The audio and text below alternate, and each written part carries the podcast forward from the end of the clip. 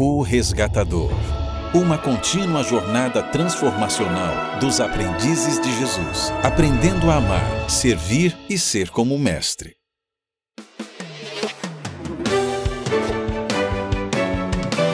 Experimentando Jesus no Evangelho de Lucas, com o Dr. Douglas Pereira. Olá, seja muito bem-vindo, muito bem-vinda a O Resgatador. Essa comunidade de seguidores, de aprendizes de Jesus que estão tentando caminhar com ele para ser como o Mestre.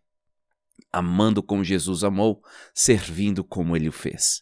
E que bom que você decidiu estar conosco hoje através do YouTube, do Facebook, do Instagram ou do podcast. Eu estou muito feliz pela sua decisão. Bem, como você pode saber, ou quem sabe já saiba, nós temos aqui nessa comunidade resgatador um lema, um lema que norteia a vida dos aprendizes de Jesus. Esse lema é aquilo que nós queremos viver. O lema é o seguinte: ame o Senhor seu Deus de todo o seu coração, de toda a sua alma, de toda a sua força e de toda a sua mente e ame o seu próximo como a si mesmo. É dessa maneira que nós desejamos viver. Viver baseado no amor, no amor a Deus, acima de todas as coisas, com tudo o que temos e somos, o amor ao próximo e o amor a nós mesmos. Dessa maneira, nós caminharemos nesta jornada transformacional para sermos mais como Cristo Jesus. Bem, nós estamos na 15ª semana, a última semana desse ano, nesse exato momento, na gravação ao vivo desse, dessa live, é dezembro, dia 15 de dezembro, aqui às 6 e 18 da manhã de Saskatoon, ok? E essa é a última semana dessa, desse ano. Depois nós vamos ter aí um intervalo, um break do ano novo, do Natal, ano novo. Eu tenho alguns compromissos particulares, estou tirando alguns dias de férias e depois nós voltaremos pela graça de Deus ali em janeiro para continuarmos a nossa jornada. Então, nessa última semana, o nosso verso para memorizar, já que a cada semana, cada semana temos um verso, vem de Lucas 7, verso 13.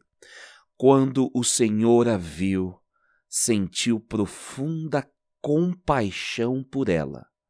Não chore, disse ele. Ontem nós estudamos esse verso no contexto da sua história e é lindo ver que Deus ele se move, ele se é, ele age baseado em sua compaixão. E a compaixão de Deus está estendida a você e a mim, e Ele se importa com as nossas lágrimas. E Ele quer consolar as nossas lágrimas, e Ele está consolando nossas lágrimas, e Ele já fez de tudo para consolar as nossas lágrimas em Cristo Jesus. Esse é o Deus que amamos, um Deus compassivo. Esse, essa ideia de um Deus compassivo, um Deus de amor, é uma ideia que não cai muito bem no contexto geral de, de das concepções sobre eh, deidades, de deuses. E com certeza muitas pessoas têm dificuldade com essa ideia de um Deus compassivo. E de certa maneira hoje nós vamos lidar com uma dificuldade de um grupo de pessoas com essa ideia do ministério de Jesus sendo um ministério é, identificado pela compaixão. E eu creio que a única maneira que nós poderemos compreender a palavra de Deus, a única maneira que nós vamos conseguir aplicar estas as lições na nossa vida e ao nosso redor, sermos transformados é através do da entrega completa ao Senhor, uma entrega baseada no amor e uma comunhão contínua com Deus. Uma comunhão com Deus o Pai, o Filho e o Espírito Santo. Precisamos nos aproximar dele a cada dia. E nós temos a certeza de Hebreus 4,16.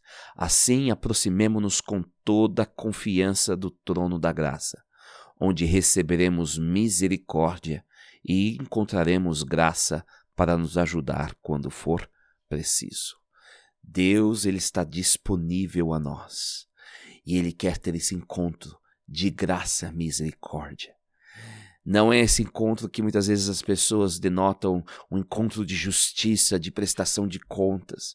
E eu não estou dizendo que isto não vai ocorrer, mas antes da prestação de contas, Deus quer que você experimente a sua graça e misericórdia.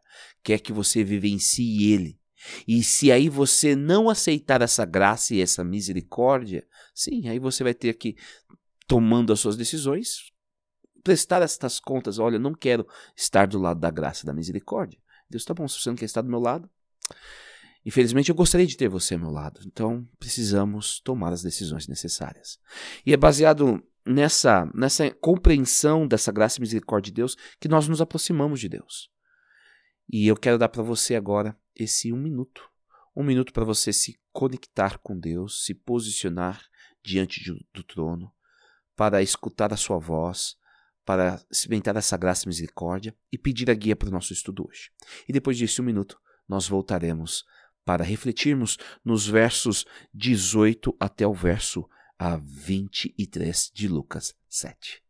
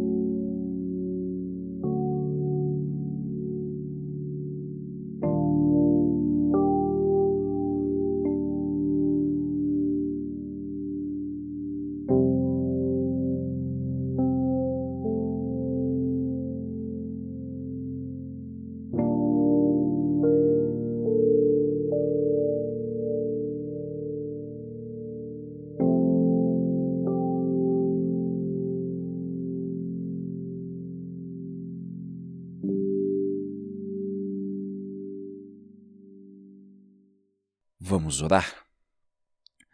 Querido Pai, nós lhe somos gratos por tua graça, por tua misericórdia e pela maneira que o Senhor tem conduzido a vida de cada um de nós.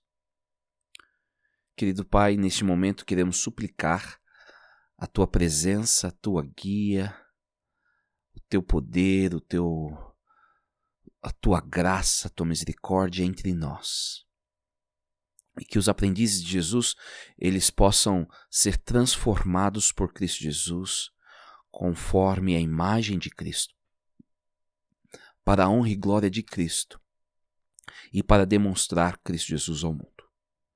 Senhor, precisamos de Ti e de Ti somente. E é no nome de Cristo que nós oramos. Amém. Muito bem, nós estamos continuando o estudo do capítulo 7, um estudo que apresenta a aplicação viva do sermão da montanha, aonde a compaixão se torna a essência. Lucas 6:36 Sejam misericordiosos assim como seu Pai é misericordioso. E nós estamos vendo essa misericórdia de forma viva e como ela se manifesta e manifesta o reino de Deus.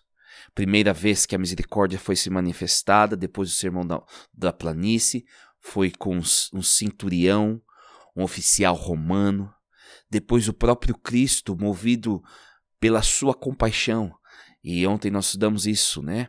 É, não foi movido pela fé de alguém, mas simplesmente pela sua compaixão, pela oportunidade de manifestar o reino aonde dominava a dor, o sofrimento, a lágrima, a pobreza, as cadeias do pecado. E Jesus ressuscita o filho desta viúva de Naim. E agora nós vamos para um outro segmento do capítulo uh, ah, 7. E lembre, nós Precisamos manter em mente essa grande imagem, a grande narrativa que estamos vendo Lucas é, descrever, construir, para que dessa maneira possamos entender o texto baseado nesta narrativa que Lucas está falando.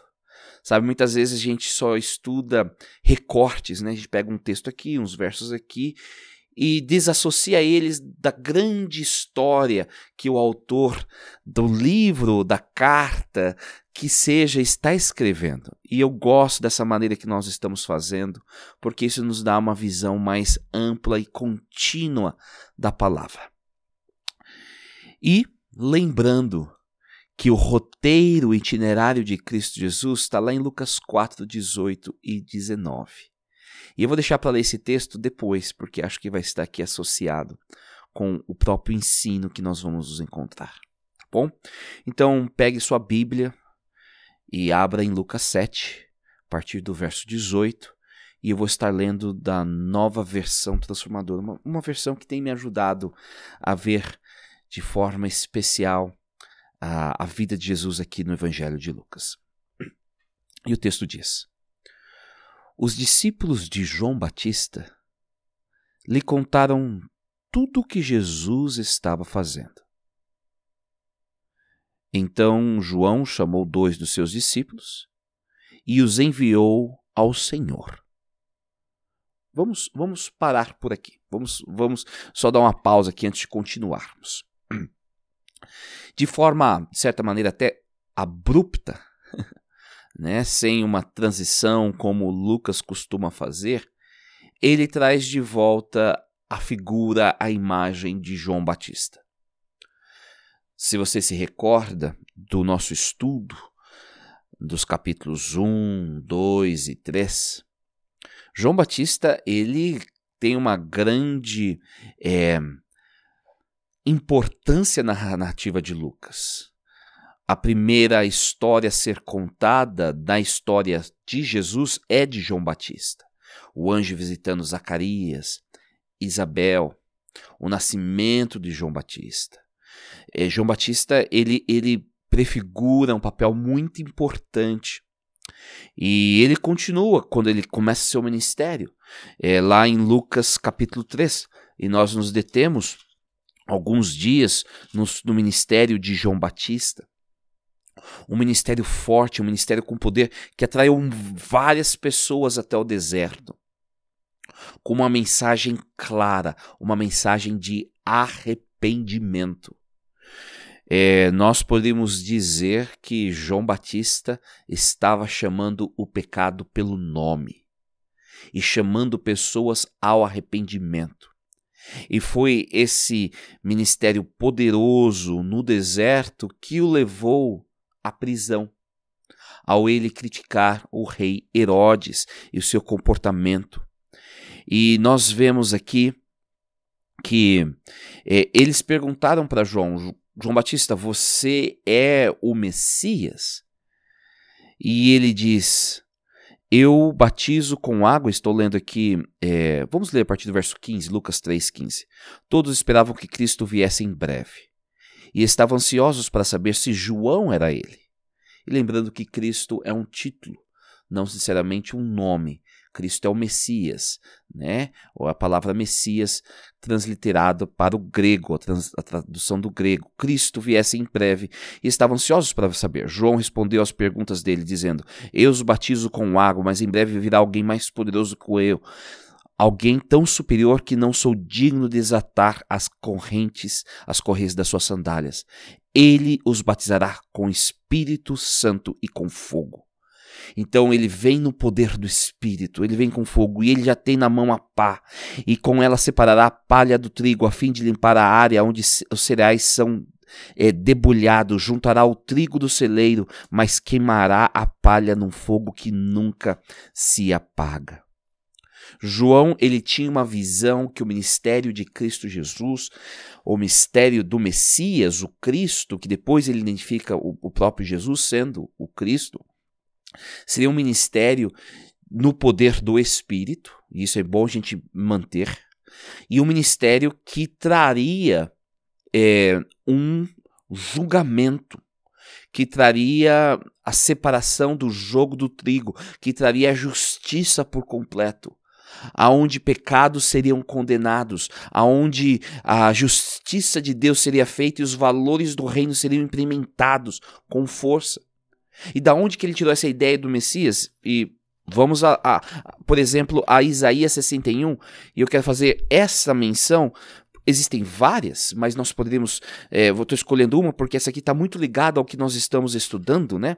A missão de Jesus, o script de Jesus que ele apresentou, vem de Isaías 60 a 61, né?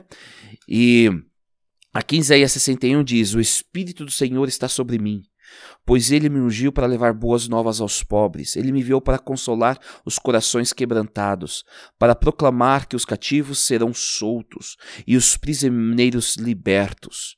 E ele me enviou para dizer aos que choram que é chegado o tempo do favor do Senhor.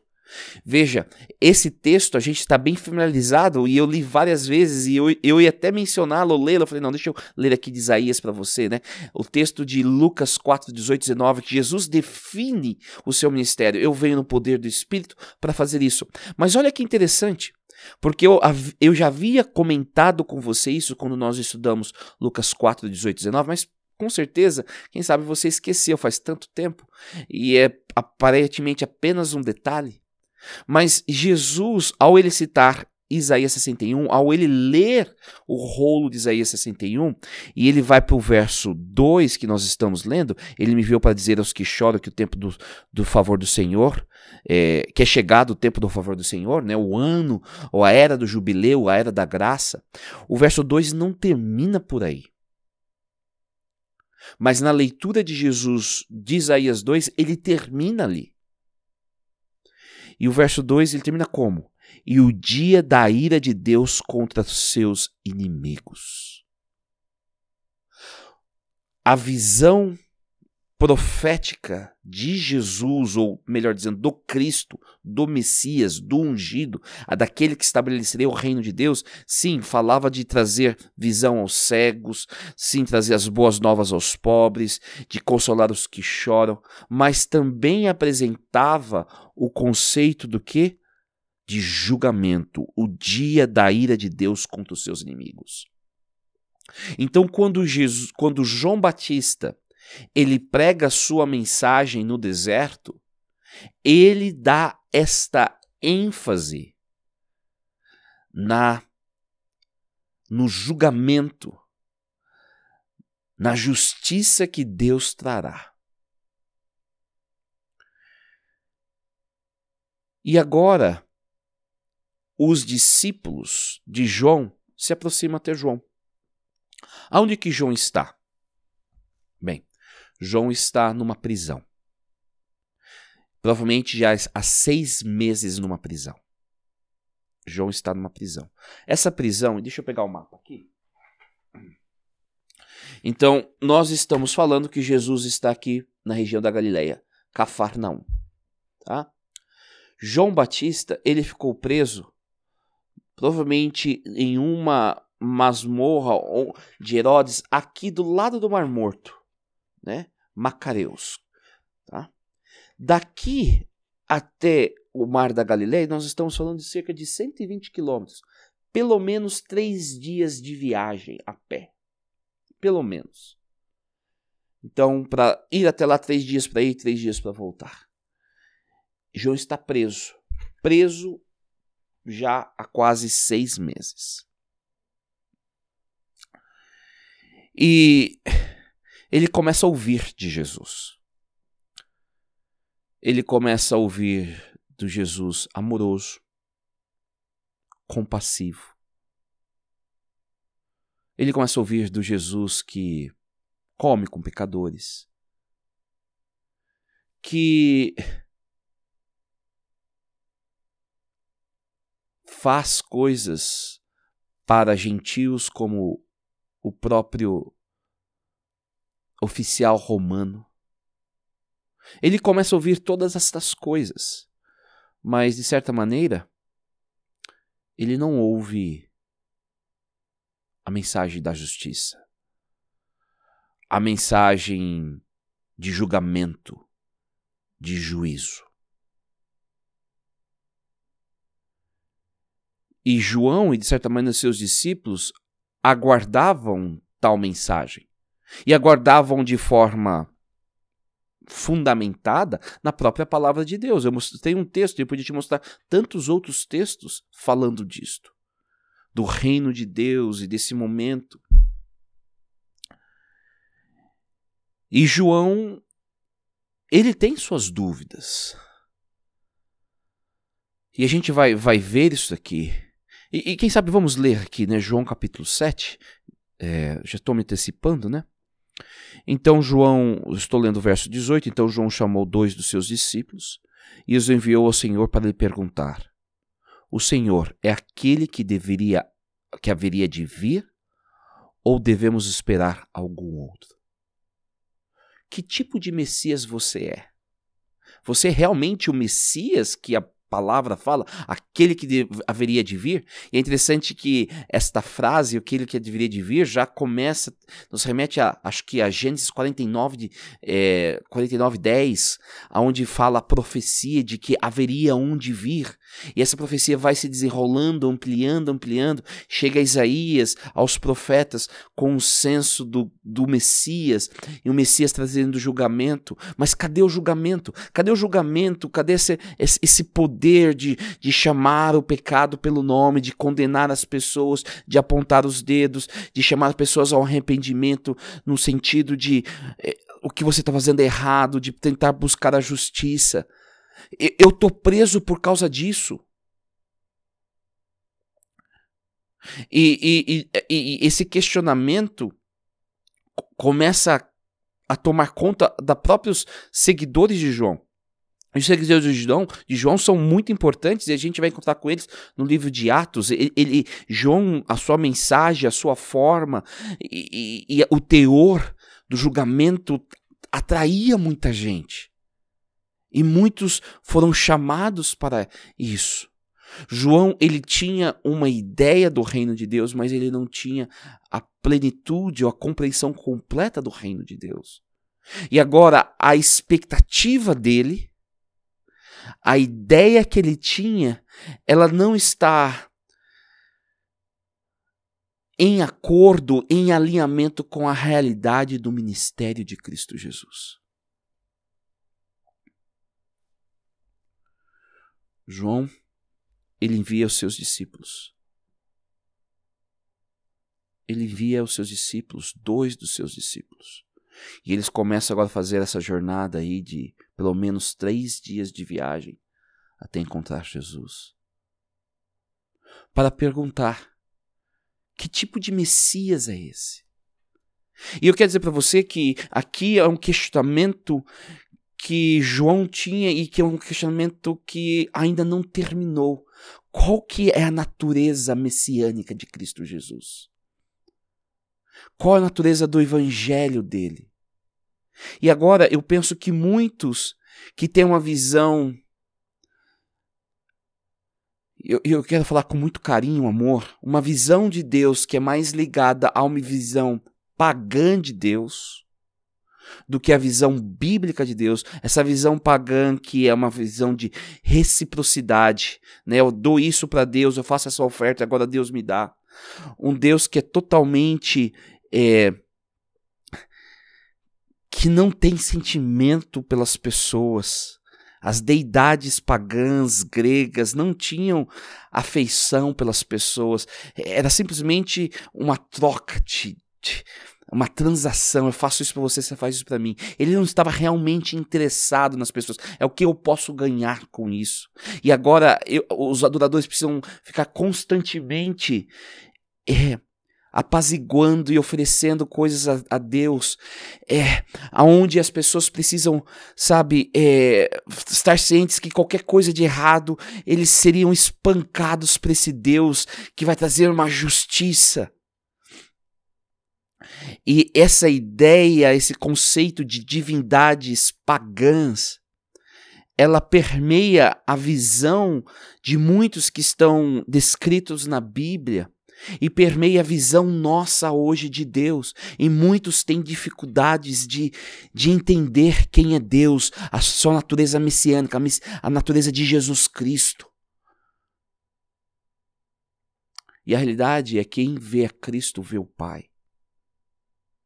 E muita gente está decepcionada naquilo que eles veem em Cristo, porque eles não veem o Deus que eles gostariam de ver. Então, João, com ele. E, e, eu penso que esse questionamento, quando eles trazem, os discípulos trazem esta, esta, as informações que estão ocorrendo de Jesus, eles não trazem simplesmente os atos, eles trazem uma interpretação deles. João, cadê? Cadê? Cadê aquele julgamento? Cadê as coisas? Por que você está indo em prisão ainda? Jesus deveria ter feito alguma coisa para tirar você da prisão. O que, que você está fazendo aqui, João? Cadê esse julgamento? Por que Jesus não está aqui com você, João? Se ele viria com mais poder, com mais fogo, eu te batizo com água, mas ele vai batizar com fogo. Ele deveria estar pelo menos aqui com você, João, preso como você, porque ele se opôs às coisas erradas. Por que, que ele não está aqui? Esse, esse, questionamento, ele não transcende só um questionamento de João, mas da comunidade de João. E agora João falou assim: vão vocês ver e experimentar. João, sim, ele tem seus questionamentos, tem as suas dúvidas. E aqui vem uma coisa bela e profunda. Não há problemas de ter questionamentos.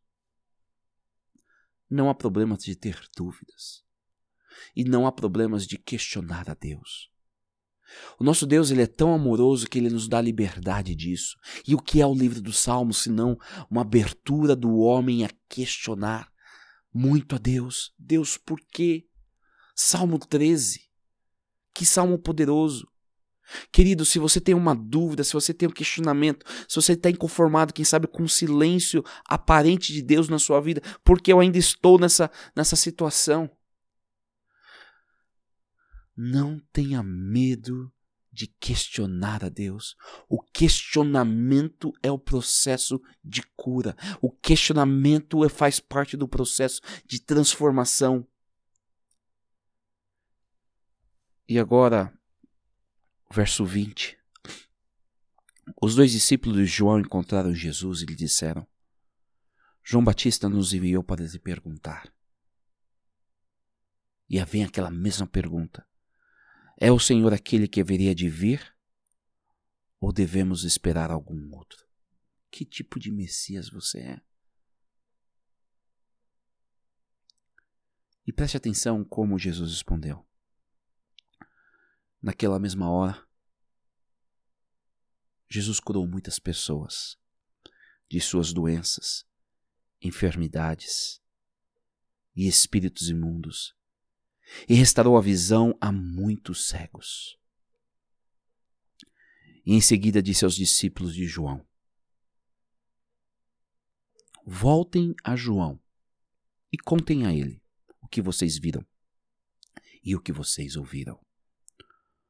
Os cegos vêm, os aleijados andam, os leprosos são purificados, os surdos ouvem, os mortos são ressuscitados e as boas novas são anunciadas aos pobres.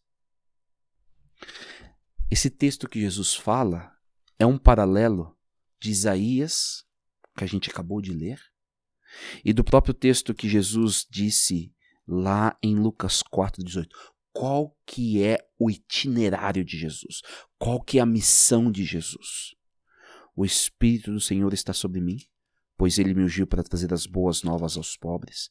Ele me enviou para anunciar que os cativos serão soltos, os cegos verão, os oprimidos serão libertos e que é chegado o tempo do favor do Senhor. O que nós lemos aqui é o que Jesus faz e repete em outras palavras. Em primeiro lugar, eu estou sendo movido pelo Espírito de Deus. A obra que eu estou fazendo é a obra do Espírito, aquilo que Espírito é a obra do fogo. E que fogo é esse? O fogo da misericórdia.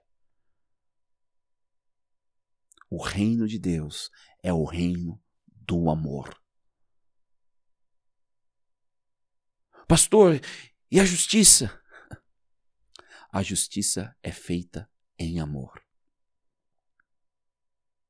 E é interessante que eu estava pregando na minha igreja algumas semanas atrás e uma pessoa estava nos visitando, uma família. E essa família ela veio, escutou o sermão, vestiu a nossa programação. Eu fui conversar com eles e eles me perguntaram: é, você teria outra igreja para indicar aqui na cidade? É uma igreja assim mais tradicional, que não foque tanto na graça de Deus, no amor de Deus. Eu queria uma igreja assim que fale da justiça de Deus.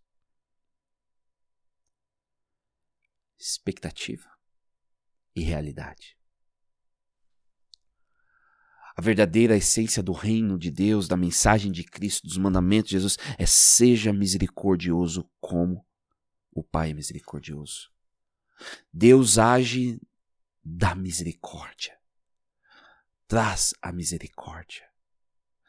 É um amor. E a própria justiça de Deus é um ato de misericórdia.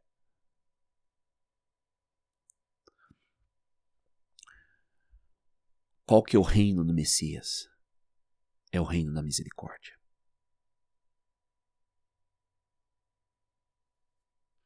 O que, que Deus espera dos, dos seguidores de Cristo Jesus? Deus espera misericórdia. Como esse reino vai ser avançado? Através da misericórdia. Pastor, e, e, e chamar o pecado pelo nome? Através da misericórdia. Não é batendo na cabeça, é amando. A Bíblia, ela foi feita para curar, para reparar, para salvar. A Bíblia ela não veio para machucar, para bater. E olha interessante como Jesus termina esta fase e eu termino a nossa sessão de hoje e amanhã a gente começa outra, a gente vai continuar essa interação, esse desenrolar entre Jesus e João Batista. Felizes, então estou lendo o verso 23, e disse ainda, Jesus, felizes, bem-aventurados, uma outra bem-aventurança fora do sermão da planície. Felizes são aqueles que não se sentem ofendidos por minha causa. Interessante que Simeão, lá no, no templo, quando carregou Jesus no colo e a gente estudou isso, ele falou: Este bebê será para a, a ruína e a glória de muitos, será muitos cairão e muitos serão exaltados por esse bebê. Felizes são aqueles que não sentem ofendidos por minha causa. Felizes são aqueles que não sentem ofendidos pela misericórdia de Deus. Felizes são aqueles que entendem a essência do reino, a essência do amor, da misericórdia. A gente já falou sobre isso e a gente vai trabalhar quando ao desenvolver que o amor não quer dizer que você vai aceitar não que não vai aceitar todas as coisas, não vai querer corrigir ou qualquer coisa disso, mas o amor ele apregou qual é a maneira que você vai fazer e como você vai fazer. Se aproximando das pessoas, amando as pessoas, como eu posso te ajudar a vencer isso em amor? Mas muitos se sentem ofendidos pelo amor do reino. Muitos se sentem ofendidos pela misericórdia de Cristo Jesus. Nós simplesmente esperávamos justiça. Nós simplesmente esperávamos alguém chamando o pecado pelo nome, faça isso ou deixa aquilo. Nós não esperávamos alguém tão compassivo. E é interessante que compassividade, amor, misericórdia, muitas vezes, por grupos religiosos, é entendido como fraqueza. Que ele é fraco. Se ele fosse forte mesmo na pregação dele, ele estaria chamando o pecado pelo nome. Sabe, o evangelho que Cristo pregou é o evangelho que nós devemos pregar. Mas alguns querem pregar um outro evangelho. Outros, eles têm uma visão tão clara de Deus, quem é Deus e quem Deus não é, que eles querem que Deus se encaixe na visão deles, ao invés de serem transformados pela visão que Deus se revela de si mesmo. Deus se revela como amor. Um Deus misericordioso. Um Deus misericordioso que os cegos veem, os aleijados andam, os leprosos são purificados, os surdos ouvem, os mortos são ressuscitados e as boas novas são anunciadas aos pobres. O reino se manifestando, a restauração se manifestando, o Éden sendo restaurado, a antecipação daquilo que vai ser quando vivermos na eternidade. Esse é o reino de Deus aqui e agora manifestado em Cristo Jesus. A eternidade é eternidade de amor e misericórdia. Haverá um momento, um momento único, não será, e eu creio dessa maneira, segundo a teologia bíblica, que o inferno não é um local, mas o inferno é um evento para a hora de começar e terminar. Inferno é um evento. Tem hora para começar e hora para terminar. Apocalipse capítulo 20. Mas muitos eles pensam que o inferno é um, local ou algo que dura eternamente. O que vai durar eternamente é o amor, é o reino de harmonia, é o reino da restauração, da plenitude, é o reino de Deus. Mas muitos fazem da sua mensagem um evento o evento do inferno, do julgamento, da destruição em vez de focarem na eternidade de amor e compaixão. O que, que você fez ou faz para merecer essa eternidade, essa compaixão, esse amor, esse lugar perfeito? Você não fez e não tem condições de fazer nada para merecer. É pela graça de Deus, é pela misericórdia de Deus. Felizes são aqueles que não se sentem ofendidos por minha causa. Qual é a causa de Deus? A causa do amor, da misericórdia. Qual que é a sua visão de Jesus Cristo? Qual é a sua visão de Deus? Como você apresenta Deus para as outras pessoas? Ah, Deus vai estar triste com você. Ah, se fizer assim, ah, Deus vai te castigar. É isso que você vê em Cristo Jesus? Você viu até agora em que Jesus fala assim: desculpa, desculpa, eu não posso te curar, porque se eu te curar, vai, vai interromper a lição que Deus está te dando agora com esse sofrimento. Ah, desculpa, desculpa, isso não posso fazer porque isso daí faz parte da, da punição de Deus para você. Desculpa, eu não posso te curar da cegueira. O que nós vemos é um Cristo incansável de demonstrar amor, misericórdia às pessoas. E quem vê Cristo Jesus vê a Deus. Mas muitos eles preferem fechar-se para o Cristo Jesus e de forma distorcida olhar para o, o Deus da Bíblia hebraica e dizer: não, não, esse sim é o Deus que eu quero. e mal compreendem, porque o Deus da Bíblia hebraica, esse foi realmente um Deus de amor, segundo a explicação paulina. Porque na Bíblia hebraica ele proveu um cordeiro para o pecado das pessoas. E as pessoas tinham uma opção de não morrer. Mas no Novo Testamento, ele não proveu uma maneira para escapar da morte para Cristo Jesus. Cristo teve que morrer. O Deus da justiça é o Deus do Novo Testamento que mata o filho. O Deus do amor é o Deus do, da Bíblia hebraica. Se fôssemos fazer tal dicotomia, porque na Bíblia hebraica Deus ele proveu uma escape para, o, para a condenação do pecado, mas para Cristo Jesus ele não faz.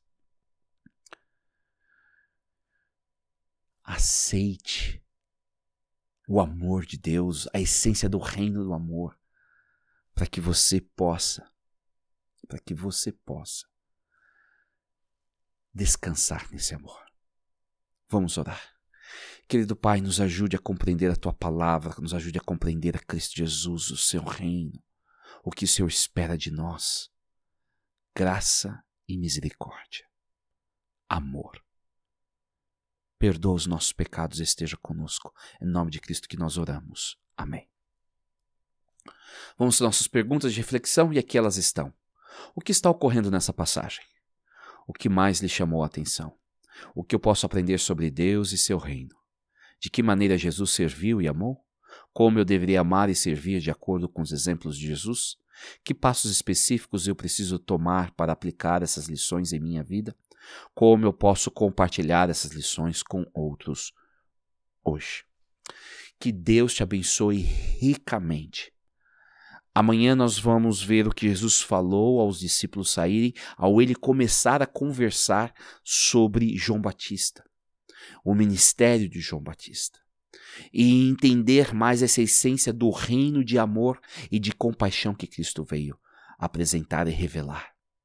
Que Deus te abençoe e eu espero vê-lo, espero vê-la amanhã.